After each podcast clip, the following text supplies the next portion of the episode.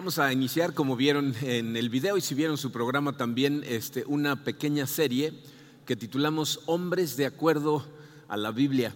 Eh, miren, em, creo que eh, en nuestra sociedad, especialmente de este lado del mundo, eh, hemos de, alguna manera distorsionado lo que significa el ser un hombre, en portarte como hombre. Cuando la gente dice, pórtate como hombre, la gente interpreta cosas este, diferentes creo que hay un vacío que se ha creado porque los hombres no cumplimos con nuestro llamado y entonces la gente ha creado otras ideas, ¿no? Entonces creemos que ser un hombre es, las cosas como yo digo, el que controla, el, más macho, el que escupe más lejos, o sea, eh, unas tonterías, ¿no? El que tiene el coche más rápido, la casa más grande del vecindario.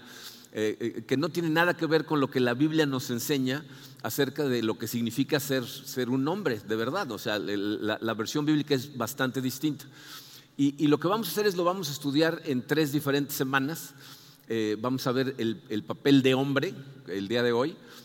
normalmente hubiera yo continuado con el papel de esposo, pero como la semana que antes es el Día del Padre, pues vamos a hacer el, rol de padre la semana que entra y luego nos vamos a ir con, con el del esposo. Eh, qué bueno que le pusieron música bonita al video, porque la serie es más bien un poco más fuerte. Pero bueno, este, miren, em, eh, ¿por qué hacer esta serie? Eh, yo estoy convencido de que nuestro mundo, nuestra sociedad y, tu mundo, o sea, el que alcanzas a influenciar con tu vida, estaría muchísimo mejor si todos los hombres cumpliéramos con el llamado que Dios nos dio. Estoy convencido que eh, la principal responsabilidad por el tiradero que tenemos eh, la tenemos los hombres. Esto no crean que estoy excusando a las mujeres, tienen su parte. De hecho, a lo mejor estás pensando, pero ¿por qué nada más a los hombres?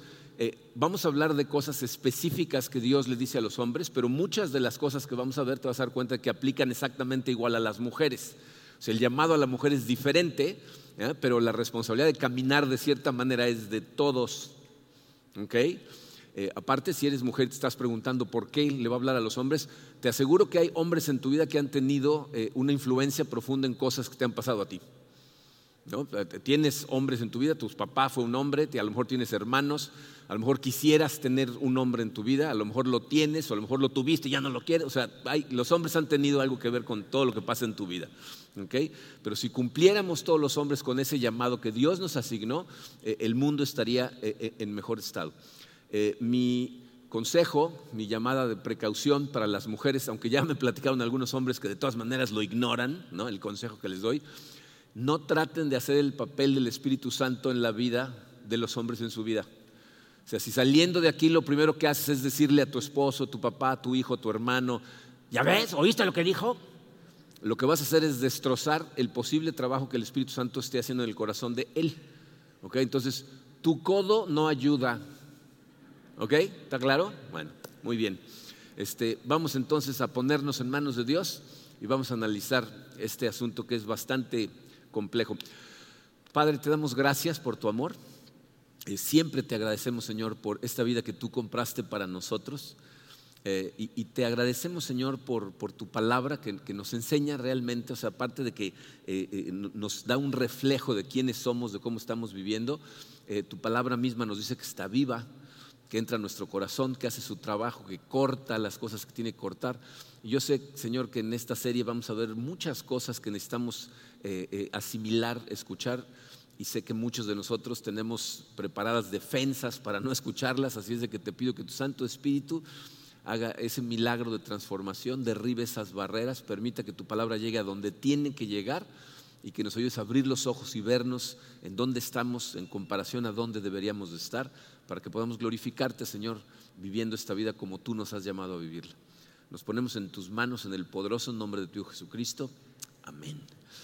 Bien, eh, número uno, Romano en su programa dice, el llamado de Dios para el hombre. Miren, eh, si leen los primeros dos capítulos del libro de Génesis, el primer libro en la Biblia, podemos ver ahí la descripción de la creación. A simple vista parecería como que hay dos recuentos de la creación, pero en realidad es uno en donde nos habla de forma general y otro que se va de forma más específica a ciertas cosas. Eh, en el primero Dios nos dice que Dios crea, el universo crea nuestro mundo y al terminar la creación Dios ve lo que creó y dice, esto está muy bien. ¿Ok? O sea, la creación termina de forma perfecta, lo cual significa que hay una armonía total entre el creador y su creación y la creación misma entre ella misma, ¿ok? Eh, cuando, crea Dios al ser humano, ¿ah? eh, crea al hombre y a la mujer y nos dice algo muy importante en Génesis 1.27. Dice, y Dios creó al ser humano a su imagen, lo creó a imagen de Dios, hombre y mujer los creó. O sea, ese pasaje nos está diciendo que a los ojos de Dios los hombres y las mujeres son iguales. ¿Ok? La igualdad nunca debe haber sido un problema. Nos hizo exactamente iguales a sus ojos. Pero, fíjense, no, no hace falta ser un experto para darnos cuenta de que nos hizo muy diferentes. Los hombres y las mujeres tenemos muchas diferencias. Hay algunas diferencias que son estereotipos que tenemos en nuestra sociedad, ¿no? O sea, los hombres son más rudos, las mujeres son más delicadas, ¿no? a los hombres les gustan ciertas cosas, persiguen ciertas cosas, las mujeres otras. Pero la verdad es que esos estereotipos muchas veces se cruzan, no siempre es parejo, que todos los hombres son de una manera y todas las mujeres son de otra. En donde yo creo que está la diferencia más importante es en la manera en que los hombres y las mujeres enfrentamos todas las situaciones. Los hombres enfrentamos la vida orientados a objetivos, cosas que cumplir, problemas que resolver. Las mujeres están más eh, eh, enfocadas en, relaciones, para ellas las cosas son relacionales. Y aunque a veces estereotipos que son comunes en hombres o mujeres se cruzan, esas dos bases se mantienen constantes. Les doy un ejemplo. Mi, nieta, Maya, está por cumplir 11 años ya el mes que entra, pero cuando era chiquita, ¿saben cuáles eran sus juguetes favoritos? Los camiones. O sea, por alguna extraña razón, su fascinación era jugar con camiones.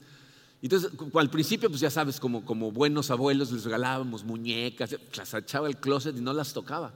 ¿no? Y veía los camiones en, en, la calle y te decía cómo se llamaban, qué tipo de camión eran, para qué servían. Entonces todos le empezamos a regalar camiones. Le encantaban, ¿no? Y tenía camiones de bomberos, camiones de basura, camiones de volteo. Me daba mucha risa cuando llegaba el camión de la basura por la basura, salía corriendo y a su cuarto agarraba su camión de basura y salía a la ventana a ver al camión cargando con su camioncito de basura. O sea, le encantaban. Pero ¿saben qué no le gustaba? Que la cantidad de camiones que tenía fueran números nones y no pares. Porque todos los camiones tenían a su mejor amigo. Entonces siempre estaban en parejas los camiones. De repente los acostaba en su cama con ella, pero siempre eran de dos en dos. O sea, aunque lo que le gustaba eran los camiones, su mentalidad era relacional. ¿no? Sus, camiones tenían que tener a su amigo. Ahora, para disgusto de su mamá, le gustan las princesas y las muñecas. Entonces Angie está muy molesta con eso. Pero bueno, eh, eh, ¿por qué nos hizo diferentes Dios? Porque a cada uno nos dio diferentes propósitos, diferentes llamados. Hay un llamado que, que nos hace a los dos juntos, que es muy importante verlo. Eh, el siguiente versículo después del que acabamos de leer, cuando nos dice que hombre y mujer los creó a su imagen, eh, el versículo 28 dice estas palabras, y los bendijo con estas palabras, sean fructíferos y multiplíquense, llenen la tierra y sométanla. Ese es un llamado a los dos. Y miren, ese versículo es la razón por la que el matrimonio entre dos personas del mismo sexo no tiene sentido a los ojos de Dios, porque no pueden cumplir con su plan, con su llamado. ¿Se fijaron que dice, sean fructíferos y multiplíquense? ¿Saben de qué está hablando? Ah? O les platico de las abejas y el polen. ¿no? O sea, está hablando de procrear, de tener hijos, de llenar al mundo de gente que lleva la imagen de Dios. Y una pareja de dos personas del mismo sexo no puede cumplir ese llamado. Ay, bueno, pero adoptamos o inseminación artificial. No puedes cumplir el llamado sin, el otro lado. ¿Ok? Entonces, el llamado es a multiplicarse, a ser fructíferos, pero aparte les dice, llenen la tierra y sométanla. Eso es lo que los teólogos conocen como el mandato cultural. O sea, lo que está diciendo es, yo creo al mundo, lo creo y excepto por un pedacito del mundo todo es salvaje, todo es rústico, ¿no? Excepto por el jardín del Edén. Entonces lo que les está diciendo es, ustedes van a someter a la tierra, se van a encargar de que el resto del mundo se vea como el orden que creyó dentro de este pedacito. Entonces nos está mandando a someter, a construir, a, hacer ciudades, a construir escuelas, a poner edificios, negocios. O sea, ese es el, el mandato cultural, ¿ok? Pero luego, cuando llegamos a Génesis 2, eh, parece como que el autor se regresa a la creación y dice, ahora déjame explicarte cómo estuvo la creación de la gente, o sea, del ser humano. Al principio nada nos dijo que los hizo a su, imagen, pero en el, capítulo 2 nos va a hablar del de, el ser humano, cada uno, o sea, hombres y mujeres por separado. La Biblia dice que Dios crea primero al hombre, ¿ok? Y lo crea, y antes de crear a la mujer, le da trabajo al hombre, le da su llamado. Fíjense lo que dice Génesis 2.15. Dice, Dios el Señor tomó al hombre y lo puso en el jardín del Edén para que lo cultivara y lo cuidara. O sea, antes de crear a la mujer, Dios crea al hombre, lo pone en el jardín y dice, este es tu chamba. La gente que dice que la profesión más antigua es la prostitución, no es cierto, jardinero. ¿Ok? O sea, lo, lo puso ahí para trabajar. Entonces, pero ahí vemos cuál es el llamado de Dios para el hombre. Dice, los hombres fueron creados para cultivar y edificar. Los hombres, así nos cableó Dios, así nos hizo nos creó para cultivar cosas, para edificar cosas, para engrandecerlas. Eh, eh, eh, cuando un hombre está trabajando en edificar, en crear, en engrandecer cosas, es cuando mejor se siente, cuando se siente productivo, que está haciendo lo que Dios lo creó para hacer. El asunto también es que parte de lo que tenemos que cultivar y edificar es la gente de la que Dios nos hace responsables. Entonces, si tú estás casado, parte de tu responsabilidad es cultivar y engrandecer a tu mujer, es decir, hay que amarla, cuidarla, de manera que la mujer se convierta en lo que la Biblia llama una vid fructífera. O sea, que florezca y se convierta en lo mejor que puede convertirse, es parte del trabajo que el hombre tiene que hacer hacia su mujer. La mujer tiene su llamado, lo vamos a ver más adelante, y, es en gran medida responsable que el hombre pueda cumplir con ese llamado, pero aquí estamos hablando del hombre. Entonces el hombre tiene que cultivar a su mujer, tiene que cultivar a sus hijos. Si tú tienes hijos, tu trabajo es educarlos, disciplinarlos con amor, enseñarles a amar a Dios, darles dirección, ayudarles a madurar espiritualmente. eso es lo que es cultivar a tus hijos. Entonces los hombres necesitamos cosas que hacer. Miren, un hombre aburrido eh, es un hombre que va a causar problemas. Necesitas estar trabajando porque Dios te cableó para eso. Yo no conozco a una sola, fíjense, a un solo hombre que sea flojo, que no tenga un serio problema en su corazón. O sea, no es normal. Los hombres normalmente queremos estar todo el tiempo haciendo cosas, por eso tenemos sueños de fantasías y nos encantan las películas épicas y las batallas y, nos vemos luchando contra el imperio en el halcón milenario, ¿no? O sea, tenemos esos sueños de grandeza. miren, eh, eh, yo la verdad no entiendo cómo es que sucedió que, de repente apareció una generación que, está tratando de cumplir con ese llamado, pero en videojuegos. Quieren construir imperios y vencer a los malos en una computadora cuando Dios te está invitando a participar en la aventura más grande del universo, que es la vida real, la batalla cósmica que se está liberando todo el tiempo. Eso es a lo que Dios te llamó, por eso los hombres nos emocionan ciertas cosas y, van a, a, los estados a ver juegos y se pintan la cara, porque esa es una batalla pero estamos invirtiendo nuestra energía en la batalla equivocada. Entonces fuimos llamados a edificar, a hacer cosas más grandes que nosotros. ¿Cuál es el desafío? Número dos dice el desafío, porque hay un reto, hay un, desafío, un obstáculo que, se interpone entre ese llamado y nuestra capacidad de llevarlo a cabo. Miren, eh, dos, dos, verdades muy, muy, muy duras, a lo mejor de asimilar, no de asimilar, sino de aceptar un hombre que no está sometido a Cristo va a cultivar y va a edificar, pero no necesariamente cosas buenas, cosas saludables. ¿no? A lo mejor cosas malas o a lo mejor cosas inconsecuentes. Se va a gastar su tiempo en tonterías si no está sometido a Cristo. Pero el verdadero desafío es que aún sometidos a Cristo y tratando de cultivar cosas buenas, es increíblemente difícil de lograrlo. ¿Por qué? En, Génesis 3 eh, encontramos lo que se conoce como la caída del hombre, la caída del ser humano. Eh, me imagino que todos conocen la historia, ¿no? Cuando Dios los pone en el jardín del Edén, les dice, pueden comer frutos de todos los árboles del jardín excepto por un árbol, el árbol del conocimiento del bien y del mal. ¿Okay? Eh, esa era una forma de Dios de enseñarles que obedecerlo a Él seguir sus órdenes es como mejor funcionan las cosas. Pero ¿qué pasó? Eva y Adán se acercan juntos al árbol, la serpiente tienta a Eva, hace que, el fruto se vea apetecible, es apetecible tratar de ser como Dios y entonces ella come, le da al mandilón de su marido que también come, ¿no? Y entonces Dios baja y los confronta. Confronta a Adán, que le echa la culpa a Eva, confronta a Eva, que le echa la culpa a la serpiente, y entonces lo que hace Dios es, a cada uno le da una maldición. Pero fíjense, a, la serpiente la maldice de una manera, a la mujer la maldice de una manera, pero la maldición al hombre es, es muy especial. Fíjense cómo sucede. Génesis 3, versículos 17 al 20 dice, al hombre le dijo, por cuanto le hiciste caso a tu mujer y comiste del árbol del que te prohibí comer, maldita será la tierra por tu culpa. Con penosos trabajos comerás de ella todos los días de tu vida. La tierra te producirá cardos y espinas y comerás hierbas silvestres. Te ganarás el pan con el sudor de tu frente hasta que vuelvas a la misma tierra de la cual fuiste sacado, porque polvo eres y al polvo volverás. Entonces, si se fijaron, a diferencia de las otras dos maldiciones, al hombre no nada más lo maldice a él, también maldice lo que se supone que tiene que cultivar. Maldice a la tierra. Entonces nosotros vamos a tratar de cultivar a nuestro alrededor, pero eso, lo que va a suceder, les puse ahí en su programa, lo que tratamos de cultivar, lucha contra nosotros. O sea, tú tratas de cultivar lo mejor que puedes y en lugar de obtener fruto de tu, de tu cultivo, eh, lo que vas a recibir son cardos y espinas. Y, con esto, miren, no me malentiendan, no estoy diciendo que la culpa de todo es de, la mujer, Porque ahorita vamos a llegar a un punto en donde parecería eso. Los dos tenemos nuestra maldición, Y para la mujer es una maldición también muy complicada porque ella va a querer amar a su marido y el marido va a tratar de dominarla.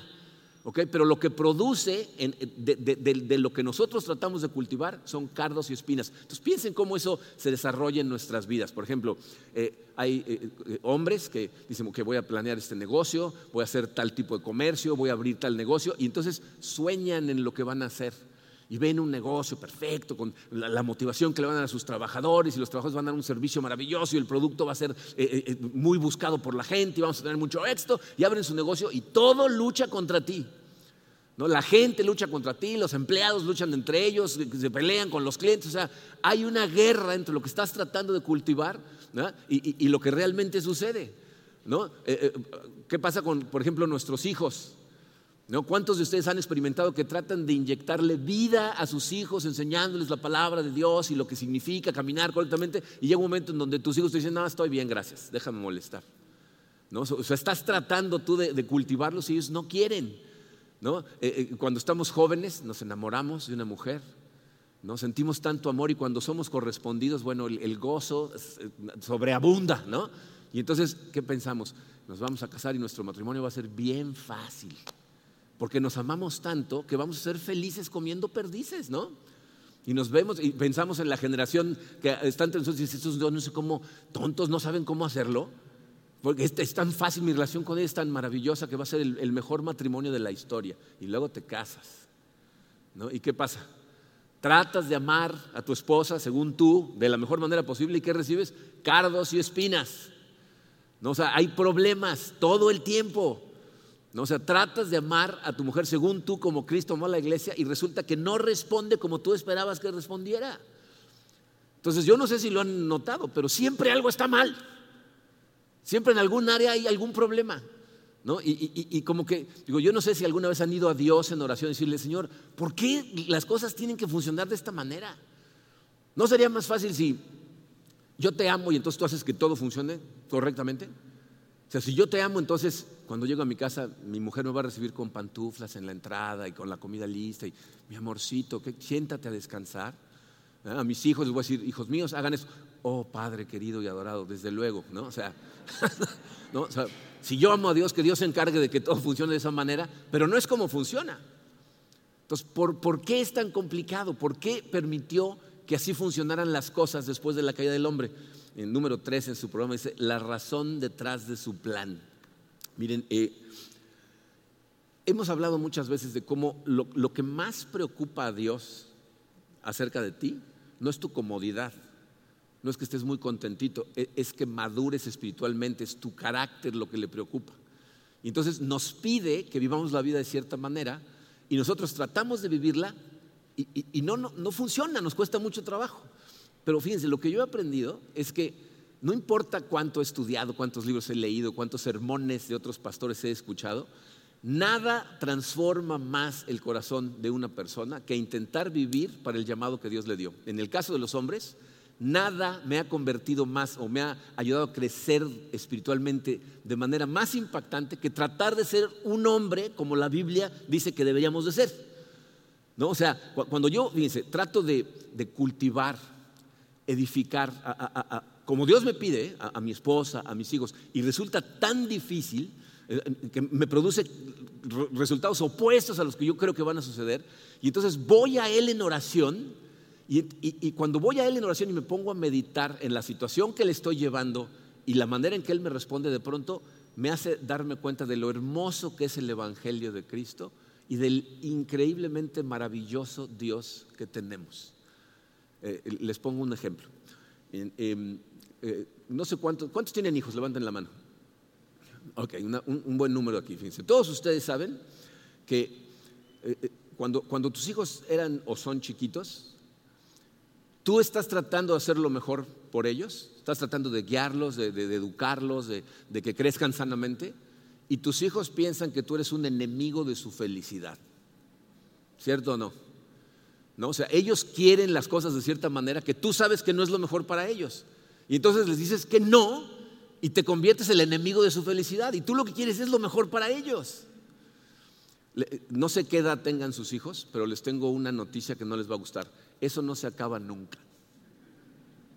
Tus hijos van a crecer, van a ser adultos y va a continuar. Y, se los digo porque ahorita nosotros tenemos una situación muy complicada con nuestros hijos, que son adultos. Ustedes saben, perdieron la vista dos de ellos. Eh, y nosotros estamos haciendo lo posible por ayudarles a, volverse otra vez independientes, a poder depender de ellos mismos, que puedan vivir su vida sin necesidad de nosotros. Y se rebelan, les molesta, se enojan de diferentes formas pero están luchando contra nosotros todo el tiempo, aunque estamos tratando de edificarlos. Y le dije a mi mamá, ay mamá, yo pensé cuando llegaban adultos eso, me dice, nunca se acaba, mi hijito, esto no se acaba. Y tenemos una guerra profunda cuando todo lo que estamos tratando de hacer es, de amarlos, de, edificarlos. Y entonces en mi frustración voy a Dios. Y, no saben las, discusiones que tengo con Él a este respecto pero me dio mucha risa porque voy con él y digo, ¿por qué pasa esto? Estoy tratando de amarlos como tú me dices, ¿por qué no responden de la manera correcta? ¿Por qué, ¿Por qué luchan contra mí como si fuera el enemigo de su, de su felicidad? Y Dios lo que me dice es, esa situación suena familiar. ¿No te suena a ti familiar?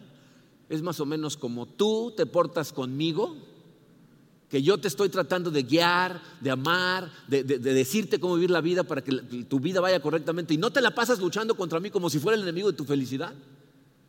Y entonces me cae el 20 del increíble Dios que tenemos. Que aunque yo me la paso luchando contra Él, haciéndolo en el enemigo de mi felicidad, Él me ama, me persigue, me tiene paciencia, me recuerda cosas que ha hecho, me abre los ojos a cosas. Es un Dios que en ningún momento se cansa de seguir persiguiendo mi corazón, no importa lo rebelde que yo me ponga. Y es en esos momentos que entiendo versículos como Pablo diciendo, eh, eh, en esto nos mostró Dios su amor en que cuando aún éramos pecadores, Cristo murió por nosotros, o sea, nosotros revelados totalmente contra Él, pecadores, enemigos de Él, y Él viene a dar su vida por nosotros, mostrando cómo nos ama a tal grado que aquí está. Y entonces entiendes la razón por la que Dios permite que las cosas funcionen como funcionen. Pablo lo dice así en 2 Corintios 12:10.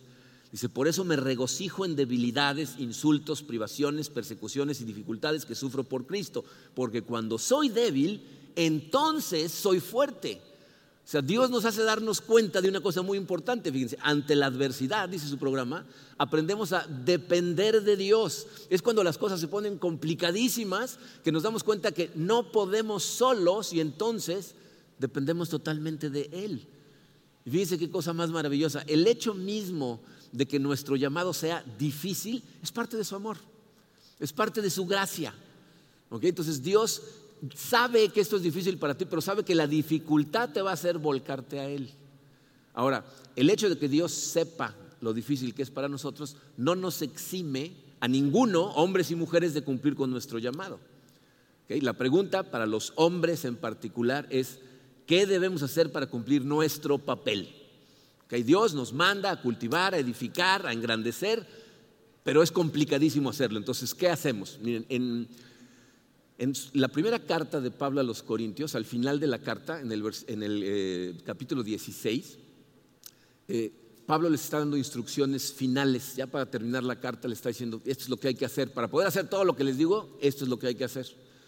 Y le está hablando a los hombres, específicamente a los hombres. De hecho, tuve que buscar una versión de la Biblia que tradujera este pasaje correctamente, porque muchos pasajes no lo tradujeron tal y como lo dijo Pablo. Ahorita les voy a decir en qué parte. Pues se los voy a leer, es 1 Corintios 16, versículos 13 y 14. Les dice Pablo a los hombres, manténganse alerta, permanezcan firmes en la fe, pórtense como hombres y sean fuertes, y todo lo que hagan, háganlo con amor la mayor parte de las versiones en español de la Biblia traducen esa parte en donde dice, pórtense como hombres, lo tradujeron con, sean valientes. Pero no es lo que dice. Dice, pórtense como hombres y sean fuertes. ¿Ok? Entonces vamos a analizar qué significa todo esto que nos acaba de decir Pablo, porque aquí nos está dando cuatro directrices de lo que los hombres tenemos que hacer para cumplir con nuestro llamado. ¿Ok? Primero nos dice, manténganse alerta. Significa, número uno, que debemos ser conscientes de nuestras debilidades. Mantenernos alerta significa que tú ya sabes en qué área eres débil, ya sabes por dónde te ataca el enemigo y te derriba y no te permite cumplir tu llamado como hombre. A lo mejor luchas con la lujuria, a lo mejor luchas con, el orgullo o, con la ira, o estás tratando de controlar al universo, ¿no? O sea, ¿con, qué luchas? ¿No? O sea, ¿qué te detiene de poder ser eh, un hombre de acuerdo a lo que la Biblia te dice que debe de ser. Entonces, analízate, porque tú te conoces y miren, si, salen con que no es que yo no sé, te estás engañando. Sabes perfectamente por dónde te ataca el enemigo y por dónde te tira. Entonces, si ya sabes, tienes que estar preparado. Tienes que levantar defensas contra esas cosas. Cada uno somos diferentes, entonces tienes que identificar la tuya. A mí, yo, por ejemplo, les confieso que cuando, cuando me despierto cansado, me es más difícil ser una persona paciente, amorosa, ¿no? O sea, soy más irritable, no soy más propenso a que, suban los ánimos muy rápido. Entonces, ¿qué tengo que hacer? Pues no irme a dormir a la una de la mañana, cuando sé que me tengo que levantar al otro día a cierta hora, ¿no? Entonces, si, me levanto cansado y, las cosas salen mal, necesito dormir mis horas. ¿Qué, te ataca a ti? Dice, hay, hay hombres que tienen actividades en su vida que los distraen a tal grado que no tienen el tiempo para dárselo a su familia, al, lugar en donde deberían de darlo. Entonces, si ese es tu problema, ¿qué necesitas hacer? Analizar en qué usas tu tiempo y tener un balance en tu vida, porque tu vida familiar es muy importante, es una parte importante de tu vida. Entonces, ¿qué balance tiene? ¿Qué importancia le das? No, cuando, era yo consultor empresarial y, les enseñaba a la gente cómo administrar su tiempo, me sorprendía la cantidad de gente que en sus agendas su familia nunca aparecía. O sea, le das tiempo asignado, apuntado en un papel a ciertas cosas que tienen que ver con trabajo o diversiones, pero no a tu familia. Necesita haber un balance. ¿Qué más? Muchos hombres eh, tienen, y mujeres, ¿eh? fíjense, estas son de las cosas que se aplican para todos. Personas en tu vida que son una influencia negativa, que te hacen caminar lejos de la luz que Dios nos marca. ¿Qué hacen en tu vida esas personas? Si ya sabes que esas personas son lo que te causa que te tire el enemigo y no seas un hombre conforme a Dios, elimina esas relaciones. A lo mejor son lugares a donde cuando vas ya sabes que te vas a meter en problemas. ¿A qué vas? La verdad es que le hacemos el trabajo al enemigo muy fácil, porque tú sabes que hay una línea que si la cruzas vas a caer y te la pasas parado en la línea. Entonces nada más te tiene que hacer así. Aléjate de la línea. O sea, abre los ojos. Es lo que está diciendo Pablo. Mantente alerta. ¿Por dónde viene el ataque? Ya sabes, entonces prepárate. ¿Ok? Luego dice, permanezcan firmes en la fe. ¿Qué significa eso? Debemos vivir de acuerdo a lo que creemos. O sea, necesitas verdaderamente empezar a aplicar estas cosas que estamos aprendiendo. O sea, nosotros, fíjense, como cristianos en general, tenemos que ser una luz en donde estemos. Entonces, ¿estás aplicando lo que aprendes y viviendo como Dios te enseña a vivir en todas las áreas de tu vida? Honestidad, respeto, humildad, ¿no? Esas cosas que Dios nos enseña, ¿las aplicas en toda tu vida? Vamos a ver más adelante en la serie eh, nuestras responsabilidades como esposos, como padres, pero, pero, entiende una cosa, ¿eh? si tu fe es de labios para afuera, el tiro te va a salir por la culata. O sea, va a ser contraproducente que tú prediques una cosa, que digas que crees en ciertas cosas y vivas de otra. Porque la gente a tu alrededor te ve.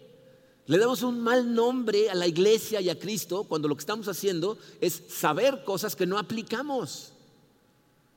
Hay, un síndrome, eh, eh, en Estados Unidos así le llaman, le dicen el síndrome del hijo del pastor. ¿Han oído hablar de eso? Muchos hijos de pastores son las personas más rebeldes en la iglesia. son los que se rebelan, se enojan. ¿Por qué? ¿Saben qué han descubierto cuando estudian el síndrome del hijo del pastor? Que el pastor predica una cosa en la iglesia y vive otra en su casa. Y entonces los hijos están furiosos, con justa razón. Ahora, acuérdate que si tú eres padre de familia, hombre, tú eres el pastor en tu casa. Entonces, eres el pastor en tu oficina. Eh, se supone que tú eres la luz. Deberíamos de empezar a aplicar estas cosas. ¿Para qué estudiamos la Biblia? O sea, ¿para qué venimos y analizamos pasajes? Pablo nos dice que es la única forma de renovar nuestra mente es a través de la renovación de la mente, a través de la verdad. No es cuando le permitimos a Dios verdaderamente transformarnos que nos convertimos en una influencia positiva, en una luz de Dios en el lugar en donde estemos. Entonces deberíamos empezar a aplicar todas estas cosas. Ahora, si tú no crees esto que te estoy diciendo, si, estas cosas las digo y tú dices, ay, esto, te, lo digo con mucho amor, la iglesia como hobby es ridículo. Si este es tu pasatiempo del domingo en la mañana, venir a escuchar cosas que no vas a aplicar, ahorra y cómprate una lancha. Es más divertido. O sea, si no lo crees, no sé qué haces aquí. Y si sí lo crees, ¿por qué no lo intentas? ¿Por qué no tratas de aplicar estas cosas? Fíjate lo que acabamos de decir hace un rato. Si, Dios te enseña cosas a través de su palabra y tú tercamente no las aplicas, lo estás haciendo el enemigo de tu felicidad porque tú crees que sabes mejor que Él. No va a funcionar. El llamado de hombre de por sí es difícil. Tratar de hacerlo tú solo y a tu manera es imposible. Necesitas empezar a aplicar estas cosas. Luego nos dice, pórtense como hombres sean fuertes. Miren, qué bueno que Pablo aclaró lo que significa pórtense como hombres. Porque, ¿qué te viene a la cabeza cuando oyes a un padre diciéndole a su hijo, a un hombre, a otro, diciéndole, pórtate como hombre? ¿Qué le está diciendo? ¿Qué, qué se te ocurre? No muestres emociones, no llores, ¿no? Aguántate como los hombres, ¿no? O sea, eso es lo que nos viene a la mente. Les voy a decir lo que Pablo nos está diciendo. Número tres, debemos perseverar con fortaleza. O sea, tienes que seguir adelante, caminando firmemente en tu fe, aunque las cosas se pongan complicadas. Ah, yo soy un testigo presencial de que nuestro papel no es fácil. Y, por eso hay cosas que tienes que entender.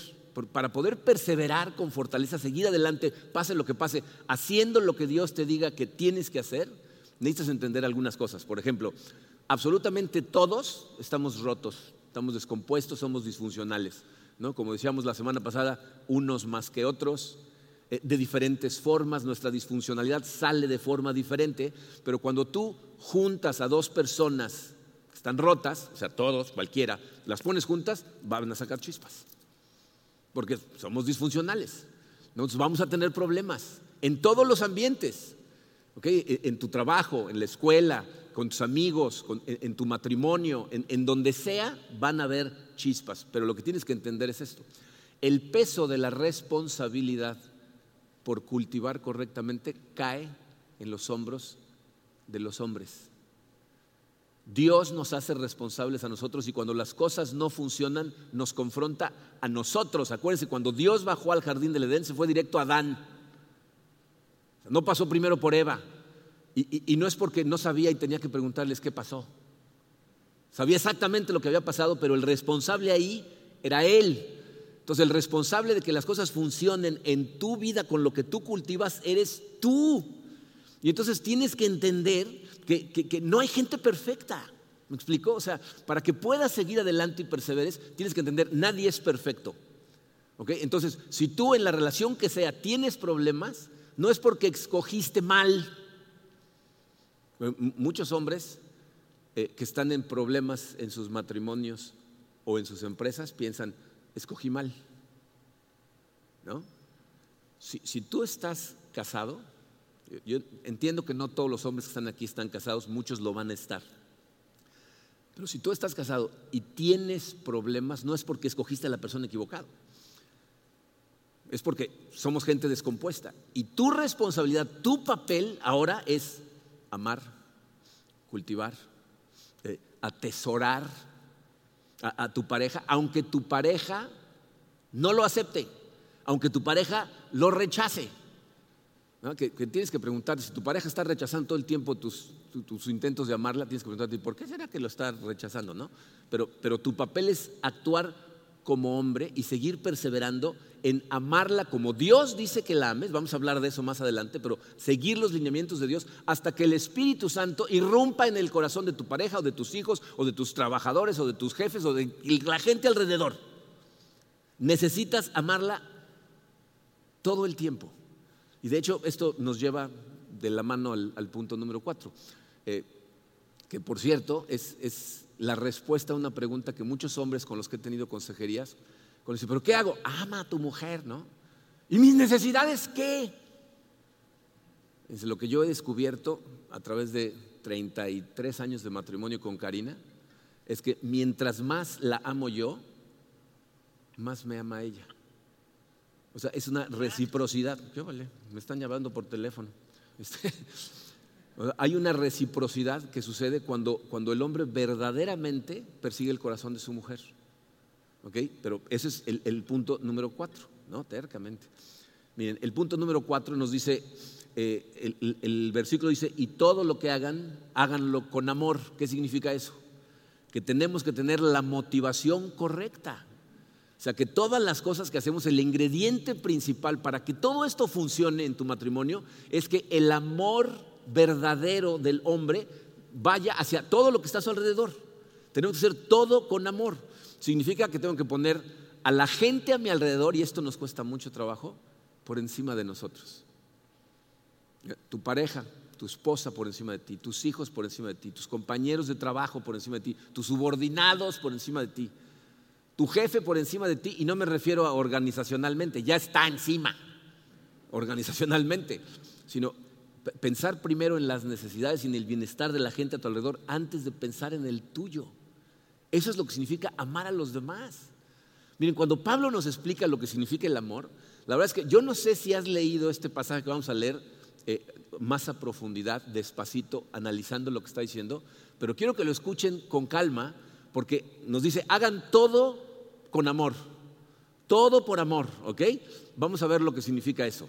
Primera de Corintios 13, versículos 4 al 7, dice, el amor es paciente y bondadoso, el amor no es celoso, ni fanfarrón, ni orgulloso, ni ofensivo. No exige que las cosas se hagan a su manera. No se irrita ni lleva un registro de las ofensas recibidas el amor se alegra cuando la verdad triunfa. El amor nunca se da por vencido, jamás pierde la fe, siempre tiene esperanza y se mantiene firme en toda circunstancia. ¿Oyeron claro eso? ¿Se vieron lo que nos está diciendo? O sea, tenemos que continuar amando y amando y amando y amando sin importar qué es lo que esté, cómo lo reciba la otra persona. Y, y miren, yo sé que cuando leemos esto, si lo leemos a conciencia y lo meditamos, vas a llegar a una conclusión. Esto es imposible. ¿No? O sea, ¿cómo me pides que haga una cosa como esta? Hay gente, de verdad he tenido conversaciones con hombres cuando están en medio de las tormentas con su pareja y me dicen, ¿pero qué hago? Le digo, pórtate como hombre, tu, tu rol es amarla. ¿Amarla? Si no la soporto, ¿no? no, no me estás entendiendo. Tienes que actuar con amor hacia ella, pase lo que pase. A lo mejor le estás amando de forma equivocada. ¿Han leído los lenguajes del amor? A lo mejor tú quieres eh, pasar tiempo con ella y ella lo quieres actos de servicio, a lo mejor quiere palabras de afirmación, o sea, busca cómo amarla correctamente, dale lo que ella necesita. Limpia la casa, lava los platos de vez en cuando. Jamás he oído de un hombre que fue asesinado por su mujer mientras él lavaba los platos. nunca. ¿no? O sea, no, pasan esas cosas, ¿no? Pero la verdad es que cuando, cuando piensas en estas cosas, si eres honesto, tu conclusión, va a ser, es imposible amar a una persona como la Biblia me dice que tengo que amar a todas las personas. Sobre todo en, situaciones tan complejas como las que estamos viviendo. ¿Se dan cuenta lo que ha sacado la pandemia en nuestros corazones? ¿No? O sea, eh, hay, relaciones que estaban, pensaban que estaban bien, ¿no? Y medio se llevaba la fiesta en paz porque pues, de repente tú te vas ocho horas a trabajar o diez horas a trabajar y regresas. Y, pero cuando nos tuvimos que quedar encerrados varios meses con, estas, la gente se empezó a volver loca. ¿no? Y, llegamos a la conclusión de que esto es imposible porque llega un momento, si somos honestos, en que caes de rodillas y dices, no puedo, ya. No, esta situación está demasiado compleja, por favor, ayúdame. ¿no? Y por eso, miren, me encantan las promesas de Dios. Fíjense, les, puse dos en su programa. Isaías 40, 31 dice, pero los que confían en el Señor renovarán sus fuerzas. Volarán como las águilas, correrán y no se fatigarán, caminarán y no se cansarán. O sea, en el momento en que tú estás más cansado, ahí es cuando tienes que acudir a Dios y si confías en Él, ¿qué dice ahí? Renueva tus fuerzas. O sea, para eso lo tenemos ahí.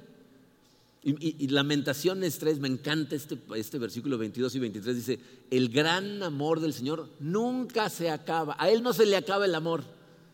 E, él va a seguir persiguiendo nuestro corazón, pase lo que pase, dice, y su compasión jamás se agota, cada mañana se renuevan sus bondades, muy grande es su fidelidad. O sea, nosotros eh, llegamos a la conclusión, esto es imposible, yo no lo puedo hacer, y Dios nos dice, yo te voy a dar todo el amor toda la dirección, eh, todo lo que necesitas para, cultivar, para, edificar en tu matrimonio, en, tu familia, en tu trabajo, en la iglesia. Y, aparte te voy a dar el querer perseguirme con todo tu corazón, pero te voy a dar lo que necesitas para hacerlo hoy. Nada más. Mañana te doy lo de mañana. Entonces deja de estarte preocupando porque va a pasar la semana que entra, dentro de seis meses, dentro de diez años, porque nada más te va a dar lo de hoy. Entonces, ¿se dan cuenta lo maravilloso de lo que nos está diciendo la Biblia? Esa es la buena noticia. Tienes que comportarte como hombre nada más hoy. Ya, ese es tu trabajo. Mañana te preocupas por mañana y Dios va a renovar todo lo que necesitas para hacerlo mañana. Miren, mi esperanza es que a través de esta serie eh, todos los hombres que escuchen estas palabras, que nos vean a través de internet o que las escuchen dentro de meses grabadas, eh, empiecen a sentir un, fuego que les quema por dentro por convertirse en hombres de acuerdo a la Biblia. O sea, que, le creas a Dios que lo mejor que te puede suceder y, el, mejor resultado para todas tus relaciones es si verdaderamente te conviertes en un hombre como la Biblia dice que debemos de serlo. O sea, que, te estés muriendo de ganas por, por saber más acerca de esto y aplicarlo. Para eh, las mujeres que están casadas, presentes en la sala, mi, oración es porque se convierta en una fuerza espiritual para, para, su marido. Que en lugar de atacar sus debilidades, ores, ames, y, respondas correctamente. Vamos a platicar acerca de eso en la última semana, pero que tú también hagas tu parte, porque eh, escúchenlo de una vez clarito, creo que ya lo dije, pero es imposible para un hombre cumplir al 100% su llamado si la mujer se rehúsa a seguirlo. Y estoy consciente de que muchas veces la mujer no quiere seguir al hombre porque el hombre no está ni siquiera intentando hacer su papel. ¿Ok? Pero la mujer necesita ser consciente de que su trabajo es amar, orar, apoyar, seguir el liderazgo de su marido. Ya platicaremos más acerca de los roles de esposo y esposo. Y para las mujeres solteras que están en esta sala, mi oración para todas ustedes es que Dios ponga en ustedes una increíble necesidad de encontrar a un hombre conforme a la Biblia. No nada más un masculino, ¿no? Un hombre. Miren, ¿saben qué les recomiendo? Escriban un estándar. Pongan la vara alta. Quiero a un hombre que ame a Dios, que persiga mi corazón y no mi cuerpo, que sea decente, honesto, velo cómo funciona bajo presión, que lo conozcas verdaderamente y cuando aparezcan hombres en tu vida, saca el estándar y diga, a ver, cumple, cumple. Si no, te estás metiendo en un problema. Bien, ¿saben qué es de lo más triste? Mujeres que aceptan relaciones con hombres porque se sienten solas. Se sienten solas y entonces andan buscando y con el primero que se puede se juntan y entonces se sienten verdaderamente solas. Si no es un hombre conforme al corazón de Dios, no va a perseguir tu corazón ni, va a hacerte sentir como lo, la vid con fruto que deberías de ser. Entonces, busca a un hombre conforme a la Biblia. Y mientras no aparezca, Dios es tu perfecta compañía. Igual para los hombres. ¿eh? Entonces espero que verdaderamente eh, esto nos, impacte a todos, de manera que si, todos los hombres de nuestra iglesia nos comportamos como hombres, nuestro mundo va a ser transformado. Y entonces tendremos la capacidad de transformar hacia afuera, pero tiene que empezar en tu corazón. Vamos a orar. Ah, Padre, eh, Señor, yo sé por experiencia, y tú sabes que lo sé, lo difícil que es cumplir con nuestro llamado como hombres.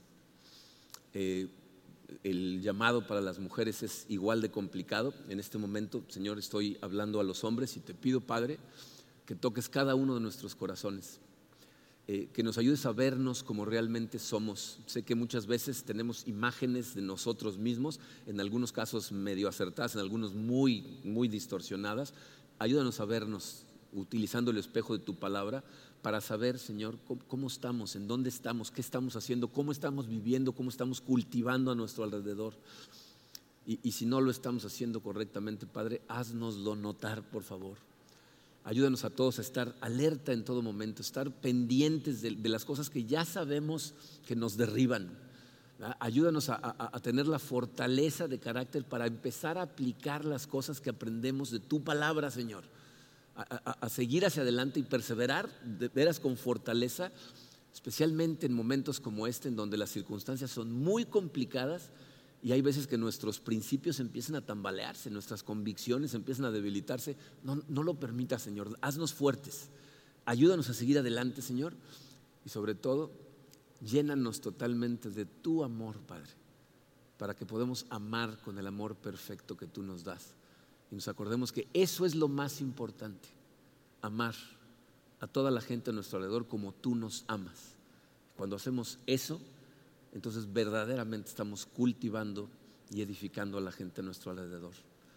Quisiera poner a todos mis hermanos y hermanas en tus manos, Señor para que podamos vivir de acuerdo a lo que tú esperas de nosotros, tomados de tu mano y te glorifiquemos con la manera en que cada uno vivimos la vida. Gracias Señor por tu palabra. En el nombre, nombre hermosísimo de tu Hijo Jesucristo. Amén.